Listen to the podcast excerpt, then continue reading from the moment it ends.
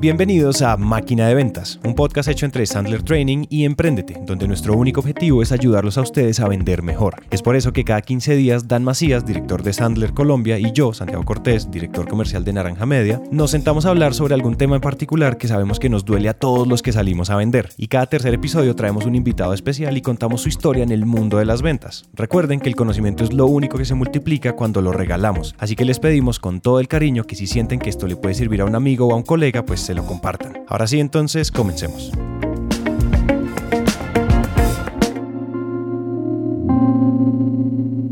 De una vez, nosotros les prometimos a todos que les queremos dejar valor, es decir, que les queremos dejar herramientas. Entonces, ¿de qué se trata esto? De una con carnito, papá. Em, comercial de 30 segundos es el speech comercial. Así nos gusta decirle en Sandler al speech comercial. Eh, irónicamente, yo digo que el comercial de 30 segundos no tiene que durar 30 segundos.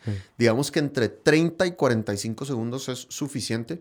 Y es esa gran herramienta en ventas que lo que te va a ayudar es a conseguir buenas reuniones. Es el, el inicio de una buena relación comercial porque a diferencia de otras maneras de presentarlo, el comercial de 30 segundos es dar en el clavo para descubrir si la persona califica o no califica para tener una reunión. Si yo tengo un buen speech comercial, voy a conseguir muchas primeras reuniones. Si tengo un mal speech comercial, por más que mi producto sea espectacular, si tengo un mal speech comercial, pues no mucha gente va a quererme escuchar hablar del tema y mucho menos comprar. Yo creo, antes de que hablemos de la herramienta, cuéntame, usualmente cuando llegan eh, equipos de ventas de empresas que pues, son clientes tuyos o personas, no sé, emprendedores como yo y demás, digamos que cuando tú hablas con ellos, les haces preguntas o los diagnosticas de alguna manera, ¿cuáles son los errores que ellos están cometiendo antes de conocer esta herramienta? Es decir, ¿cómo, o sea, cuáles esas cosas que están haciendo mal antes de esto?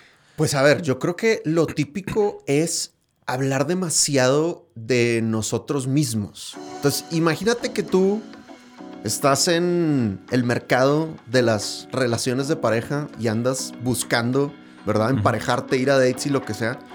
Imagínate un primer date, una primera cita romántica donde empieces, bueno, eh, hola, yo soy Dan Macías y esto es lo que estudié y este es mi trabajo y soy increíble porque bla, bla, bla, bla, bla, bla, bla pues obviamente tu primera cita romántica probablemente no va a avanzar a una segunda cita, me explico, porque está siendo demasiado egocéntrico. Entonces, yo creo que ese es un primer error, que el, que el, que el foco de la cámara esté en uno mismo o en la empresa, en vez de enfocar al prospecto o al cliente potencial. Y un segundo error que noto demasiado es que la gente usa lenguaje técnico. O sea, hablan un poco como si fueran un brochure oficial de la marca. O hablan como si estuvieras leyendo la página web de la compañía y utilizan palabras rimbombantes que jamás en tu vida utilizarías, ¿no? Es más, me ha tocado ir a eventos de networking, en donde, eventos de networking como organizados, literal para hacer networking, donde cada quien tiene como ciertos minutos para comentar a qué se dedica y pues al final conseguir citas. Y me impresiona muchísimo que tú puedes tener 15, 20, 30 fulanos y a la mayoría no les entiendes. Entonces la gente está teniendo una oportunidad impresionante de generar varias reuniones y están en el escenario, tienen el micrófono y empiezan a hablar de una manera extraña y nadie les entiende y por lo tanto nadie se les acerca. Ahora, lo interesante es que nadie te va a decir, oye, eh, una disculpa, compadre, ¿podrías explicar bien porque mi IQ no me da para entender lo que estás diciendo? o sea, todo el mundo pone cara de, oh, sí, claro, por supuesto que entiendo. Y, pues no, güey. sí, sí. De que, pues, ok, que sigue porque no le entendí nada a este compadre. Y culturalmente estamos entrenados a, claro, claro, sí, no, claro, yo te llamo, no, claro. Como a poner esa máscara de yo no, o sea, decir no entendí, me explicas otra vez es señal de debilidad o este bruto no entendió. Porque entonces todo el mundo está haciendo, ¿no? Eh, asintiendo con la cabeza y uno ve que todo el mundo entendió y en realidad nadie entendió, solo asienten con la cabeza. Y más si estás en un mundo de innovación o las startups, por ejemplo, si tú eres un empresario que está haciendo algo nuevo, algo diferente, pues con mayor razón tienes que traducirlo al lenguaje de los mortales. Porque si empiezas a utilizar tu lenguaje técnico impresionante, pues es muy probable que la gente no te entienda y no quiera hablar contigo después, ¿no? A mí me pasaba que yo era solo beneficios y solo características, como features and benefits. Eso era, y entonces nosotros hacemos esto y nuestro contenido hace esto y lo vamos a lograr esto y esto y esto y esto. No sé si ustedes han visto las, las etiqueticas esas que venden como los flyers, los volantes, que en los puentes eh, peatonales a veces reparten. A mí me repartían cuando yo iba a la universidad, yo cruzaba por el puente de la 170 en, en, en Bogotá y siempre me daban esos volantes como de brujas, de brujería, como usted sufre de mal de amores, llame ya, ta, ta, ta, como pura televenta. Y a mí me parecía eso. Y uno después cuando se pone a mirar, claro, yo soy igualitico, pero pues sentado en grandes oficinas con grandes vicepresidentes, pero es lo mismo. Yo le curo esto, usted tiene problema de esto, yo le curo esto, yo hago lo otro. Y entonces sus rodillas, su esposa, su mamá, sus hijos. Es lo mismo. Es decir, parecemos vendedores de pitonizas en vez de estar escuchando a ver si, si en serio sí me necesitan o no, ¿no? Claro. Y fíjate que lo interesante es que todos en el fondo sabemos que eso no funciona tan bien. Sí. O sea, porque todos, es más, hay una típica frase que decimos, incluso los vendedores, que es, es que no quiero sonar a vendedor.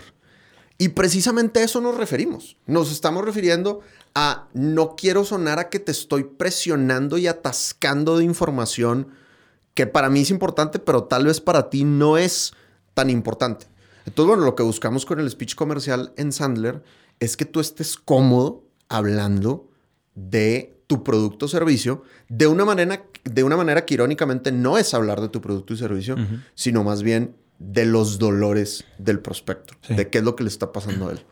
Dan, cuando ya comenzamos a, digamos que por dónde empieza uno a comerse este plato del speech del comercial de 30 segundos, es decir, listo, ya entendí que yo he sido un vendedor de pitonizas y de aceite de serpiente para las rodillas. ¿Y ahora qué hago? Es decir, ¿por dónde empiezo a cambiar esto y empiezo a formar mi speech?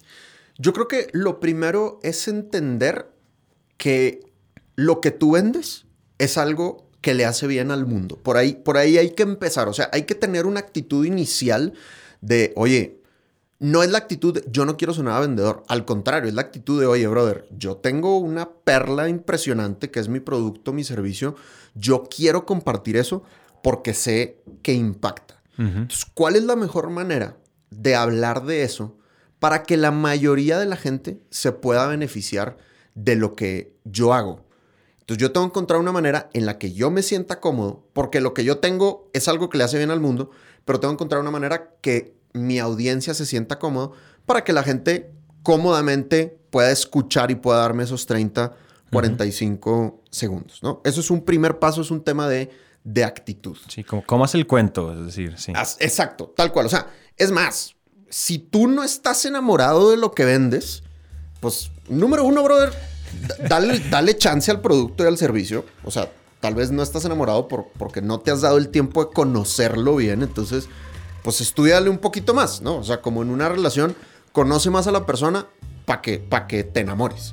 Ahora, si de todas maneras tú ya hiciste todo lo posible por enamorarte y no te enamoras de tu producto o servicio, pues honestamente, busca otra cosa. O sea, todo el mundo necesita vendedores, güey.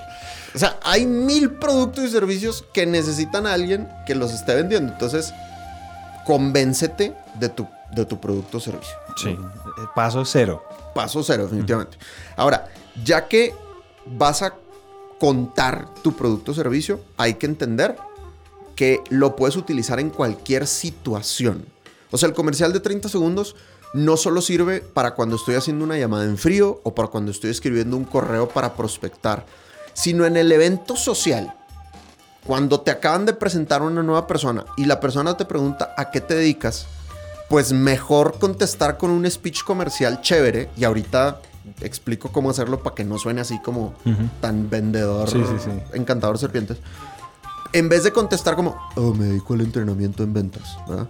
O, no, pues me dedico al marketing, ¿no? O sea, que son como frases muy tradicionales que no te están generando una oportunidad comercial, ni siquiera te están ayudando a generar una conversación interesante.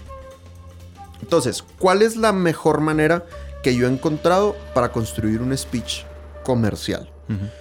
Es entender que tu ventaja competitiva no son tus características y beneficios del producto y servicio, sino los dolores que le resuelves al cliente.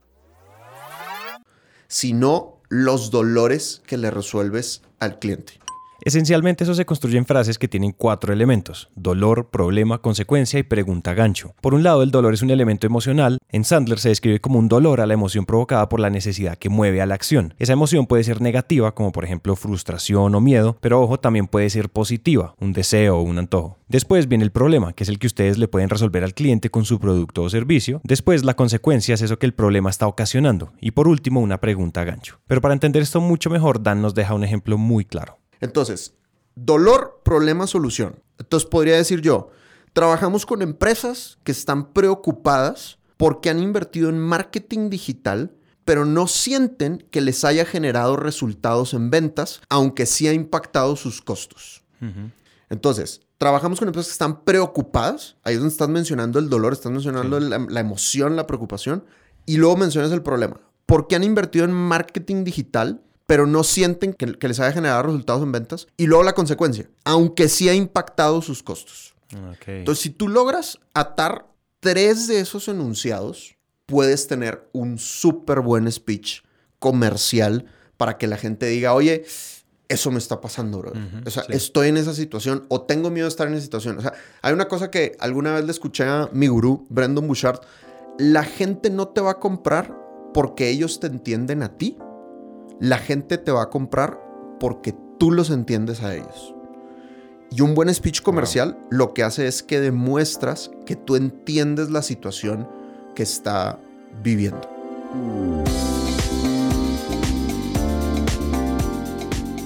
Finalmente es cambiar el mindset de querer entrar a la conversación con el cliente empujando todos mis beneficios por los ojos, a más bien empezar a entender, a indagar muy bien, porque el éxito de este momento de la venta es hacer match, que el cliente se sienta identificado con el problema que está viviendo. Y miren, ustedes no saben lo impactante que fue para mí ver a Dan haciendo su speech, verlo en acción es otra cosa. Por eso llegó el momento de ver el contraste entre lo que es un buen speech comercial y uno que haría un encantador de serpientes. El speech comercial, que nunca utilizo, ¿verdad? O sea, aclaro, esto es para que no lo hagan, sería algo así como, te llamo de Sandler Training, somos la empresa de entrenamiento en gerencia y venta más grande del mundo, tenemos 600 entrenadores a nivel mundial, tenemos 275 oficinas, en todos los rankings estamos en el número uno y hemos ayudado a miles de compañías, incluido a gran parte de las compañías Fortune 500, a aumentar sus ventas radicalmente. Voy a estar por tu oficina la próxima semana, voy a estar por tu área la próxima semana. Me encantaría reunirme para presentarte mi portafolio. ¿Te parece si nos reunimos el lunes a las 8 o el miércoles a las 4 de la tarde? ¿no? Sí. Entonces, ese sería como el de vendedor tradicional. y a mí me da risa porque cuando cuento esto en los cursos, todo el mundo se voltea a ver como, brother, eso es lo que estamos haciendo. O sea, literal, eso es lo que estamos haciendo. Y yo creo que la gente lo hace así porque confunden un poco, confunden el speech para conseguir inversionistas con el speech de ventas. Entonces, una cosa es el elevator pitch, ¿verdad? Que literal está planteado para el día que te subas a un elevador y topes a alguien que pueda invertir en tu empresa, dile en dos minutos tus ventajas competitivas para que invierta en ti. Perfecto, buenísimo, pero es que eso no es para conseguir reuniones de ventas. De ventas. Porque si no se termina escuchando muy, muy pedante, muy acerca de mí, ¿no?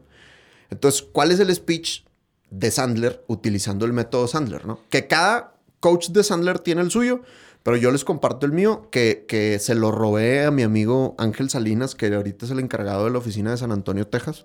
Yo lo que digo es, soy Sandler Training, somos la empresa de entrenamiento en gerencia y ventas más grande del mundo. Lo que hacemos es que trabajamos con empresas que no están 100% satisfechas con sus resultados de ventas, o sí lo están, pero quieren aún más, y se dan cuenta que podrían tener tal vez vendedores en zona de confort, o vendedores que son exclusivamente toma pedidos y no están saliendo ellos a buscar nuevos clientes, o vendedores que dominan lo técnico del producto, las características y beneficios, pero no tienen técnicas de ventas como tal. No sé si te identificas con algo de esto. Está.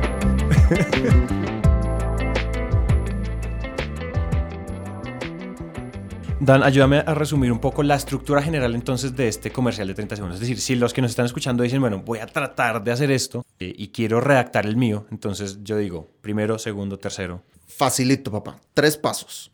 Presentación de la empresa, tres dolores, pregunta gancho. Entonces, presentación de la empresa. Oye, somos Sandler, nos dedicamos al entrenamiento en ventas. Dolores.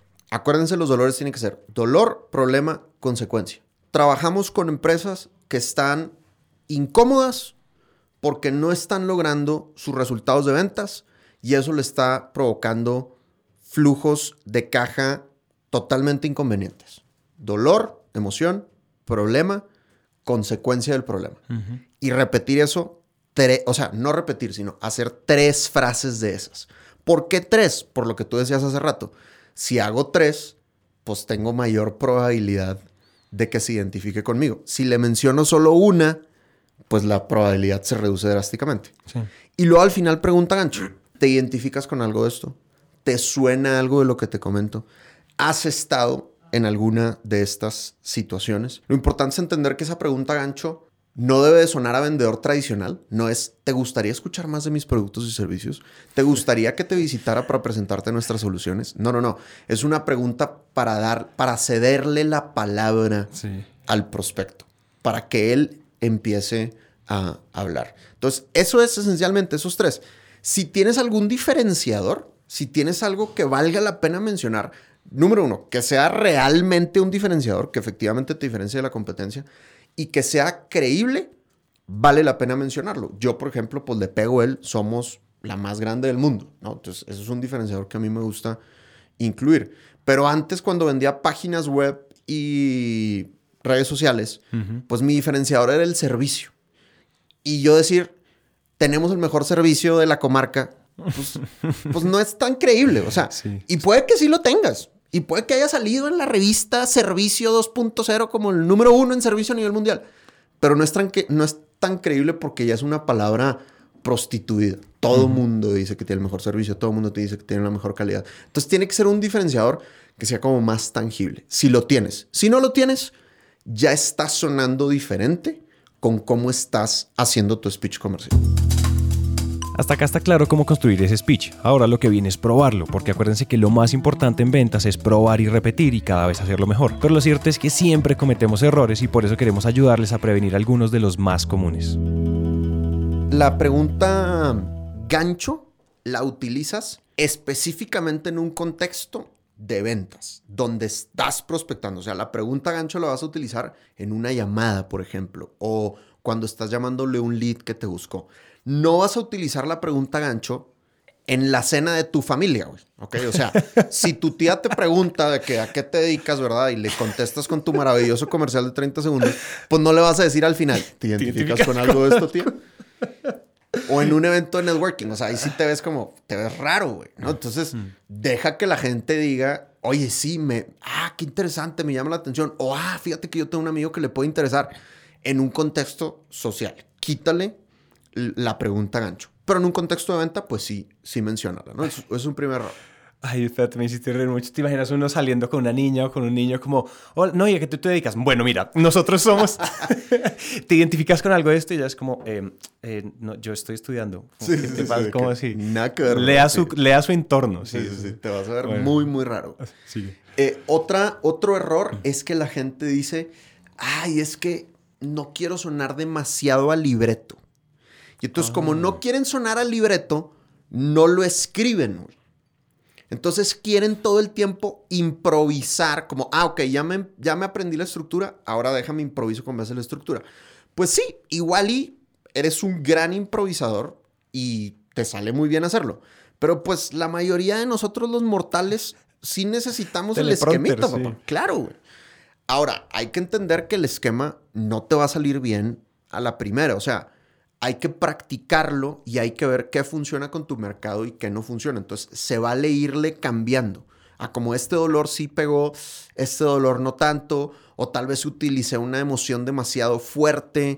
Entonces, en vez de decir trabajamos con compañías que están frustradas, pues mejor conviene decir trabajamos con compañías que están incómodas, por ejemplo.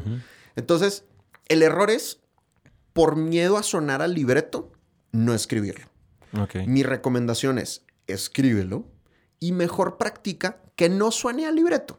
O sea, actúale, vuélvete un performer, grábate, escúchate y vas puliendo un poco la tonalidad hasta que suene bien. Yo creo que ahí yo puedo decir un par de cosas y es que eh, Naranja Media, para los que no saben, Naranja Media se dedica a hacer podcast y dentro del proceso de producción de podcast hay mucha locución.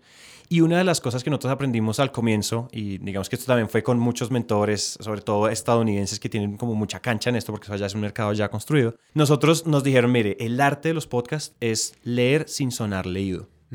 Entonces hay que aprender, no es, esto no puede ser locución. Cuando le dicen locución, no piensa en el radio de la mañana 103.4 FM, en la hora traída por Pacífico Rubiales. Así uno no puede leer, o sea, esto no es radio, podcast es sonar charlado. Sí. Esto tiene que sonar charladito, pero sin sonar, o sea, que no suene, o sea, sin sonar robótico y que no suene como que estoy improvisando demasiado. Claro. Entonces yo creo que ahí yo daría un par de consejos. Para sonar charlado, uno se tiene que escuchar. Entonces grabarse es súper bueno, grabarse y al comienzo uno va a sentir como, uy, esa es mi voz, asquerosa mi voz, uno al comienzo odia su voz, cuando uno se le salta una nota de voz, es como, yo hace cuatro años oía, escuchaba mis propias notas de voz y era como, no puedo creer, yo estoy haciendo podcast, qué Sí, oso con qué la horrible. audiencia, esto ya lo escuchaban dos mil personas, qué pena. Entonces eso es, un, eso es por un lado. Y otro es, o sea, el gran consejo aquí es, escriban como hablan. Tal cual. Ahí hay una cosa y es que uno usualmente en el colegio, en la universidad, le enseñaron a escribir el artículo científico, el artículo formal para la revista. Entonces, eh, dice CD y empezaron a usar esos conectores Eso. todos.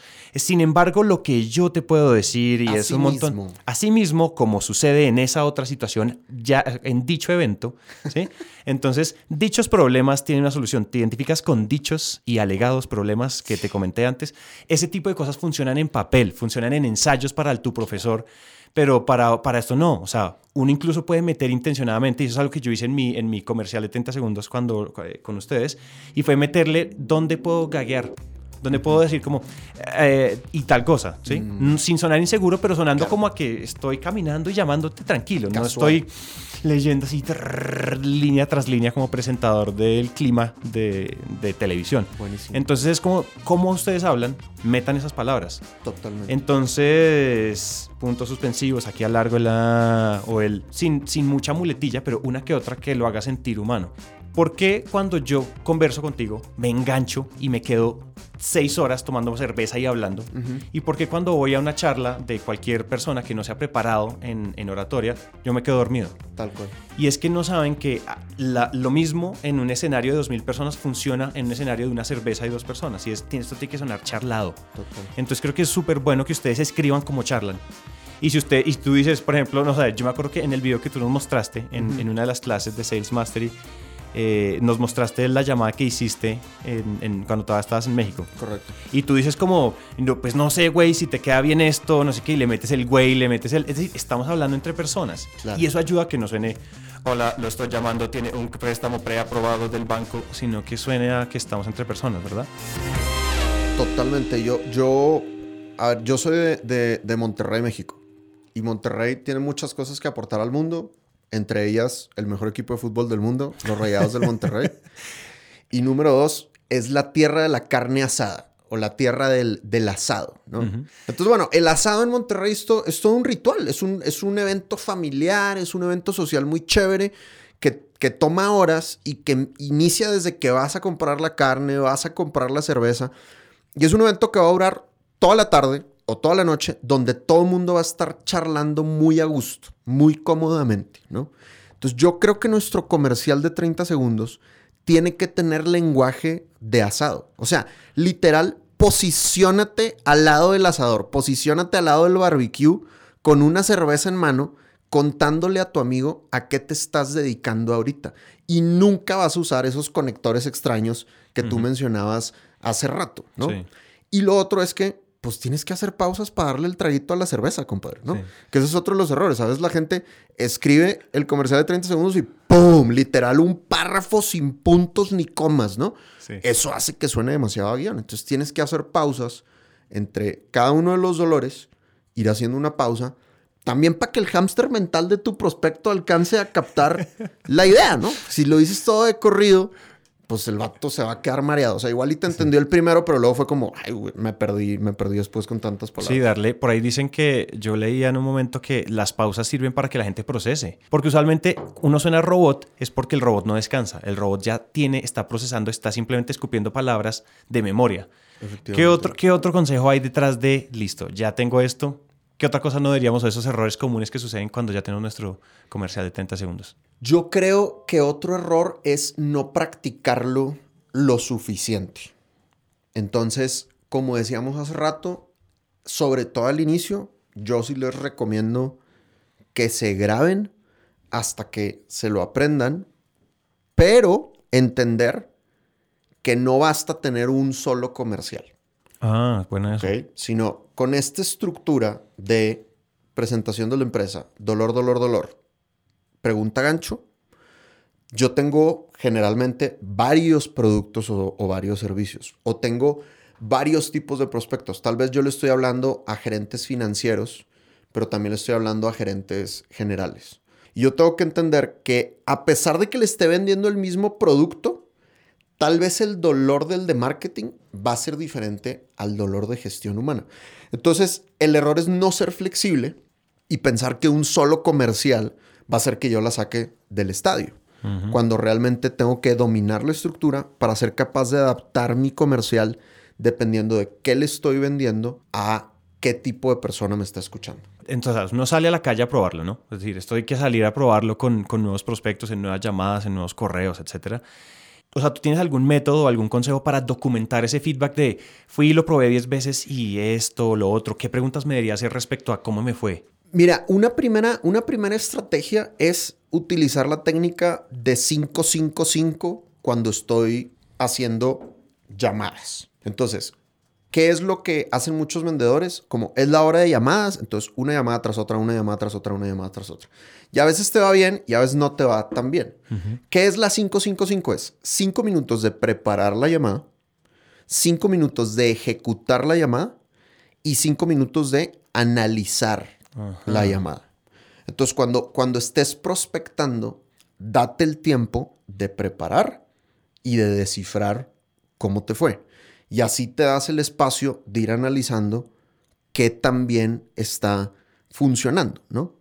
Y lo otro es, pues háblale a los clientes que ya te compraron, a la gente que ya es, que ya son conocidos y, te tienen confianza y tú los respetas y ellos te respetan. Y diles, oye, así quiero empezar a vender. ¿Qué opinas? ¿Te identificas? ¿Te suena o no te suena? Eso es muy cierto porque sabes que hay una, hay una, vivimos en la cultura de mañana tengo una charla, eh, hago rápido unas, unas, un PowerPoint y me voy y la dejo así y me la vuelven a pagar o me la vuelven a contratar y vuelvo y uso la misma. Digamos que no estamos, no, no estamos acostumbrados a, a, releer, a reiterar. Entonces creo que ese llamado es importante porque tenemos que dejar de, de pensar en borrador, sino que necesitamos que este pitch se vuelva una perla y cada vez mejor esa, esa, e, esa tasa de conversión que tiene, esa tasa de conseguir citas. Porque si dejo la primera versión y nunca me siento a iterarla, que es una de las cosas que tener autodisciplina para hacerse autofeedback es una cosa que no tenemos, que no solemos tener y hay que cultivar ese hábito.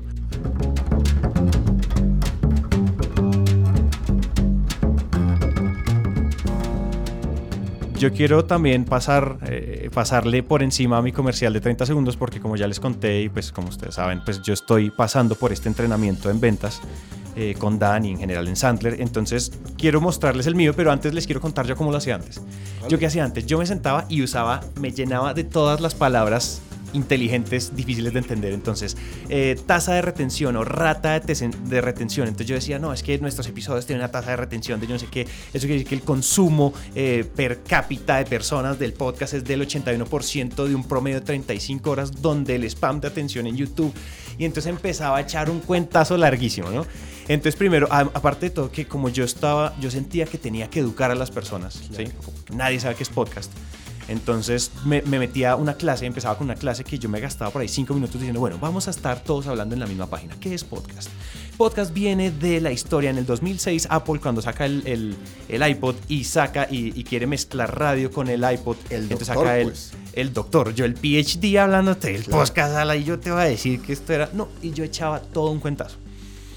¿Qué pasa? Yo me la pasaba diciendo, yo decía siempre, yo era features, features, características, beneficios. Esto tiene retención, esto es la mejor inversión que usted puede hacer en su, en su, en su canal de interno o en su canal externo de comunicación. Entonces yo, yo después me di cuenta que la gente estaba quedando como, ah, buenísimo. Y después cuando, o sea, después me hacían por allá más adelante una pregunta que yo dije, que me daban incluso ganas de decir, eso, te- eso fue lo primero que dije. Claro. Como de, ¿no me paraste bolas o qué? Claro. Si me entiendes? Como en esa posición de lo que estabas diciendo ahorita. Es decir, mi ego te acaba de explicar yo a qué me dedico y yo lo que amo y tú no me entendiste. Claro. Entonces, eso era terrible. Entonces, cuando empezamos a, cuando tú nos contaste lo del comercial de 30 segundos y lo de, hey, vamos a ser suaves con el lenguaje, vamos a hablar tranquilos, esto tiene que sonar a que usted está charlándole, es decir, la- como el método del asador y, el- y la cerveza. Yo escribí mi primera versión y lo que les quiero leer aquí es mi primera versión. Ustedes ya saben, o sea, mi primera versión ni siquiera había primera versión. Es decir, antes de esto yo no tenía un pitch escrito, Ok. que ya era un primer error porque mi memoria de apoyo es impresionante, a mí se me olvida todo. Entonces, ¿qué fue lo que escribí yo? Entonces, ¿cómo lo hice yo acá? Se los voy a leer. ¿A qué te dedicas, Santi? Yo soy Santiago, yo trabajo en Naranja Media, un estudio de producción de podcast que como ya sabes, pues son contenidos en audio que se escuchan en Spotify o en Apple Podcast. Nosotros trabajamos con empresas que ya están cansadas y medio frustradas de seguir explotando los mismos formatos de contenido de siempre y no tienen el enganche que quisieran. Es decir, que invierten un montón de plata en contenido y al final no genera el impacto que quieren en la audiencia. Estas empresas suelen estar buscando nuevas formas de crear contenido que les ayude a cortar el ruido digital de hoy en día y lograr crear una audiencia que realmente vea valor en su contenido. Nosotros llevamos más o menos 5 años aprendiendo a distribuir audio. Es por eso que nosotros no solo creamos el contenido, sino que les ayudamos a distribuirlo como es. ¿Te sientes identificado con algo de lo que te acabo de contar? Bellísimo. Voy a hacer un podcast contigo.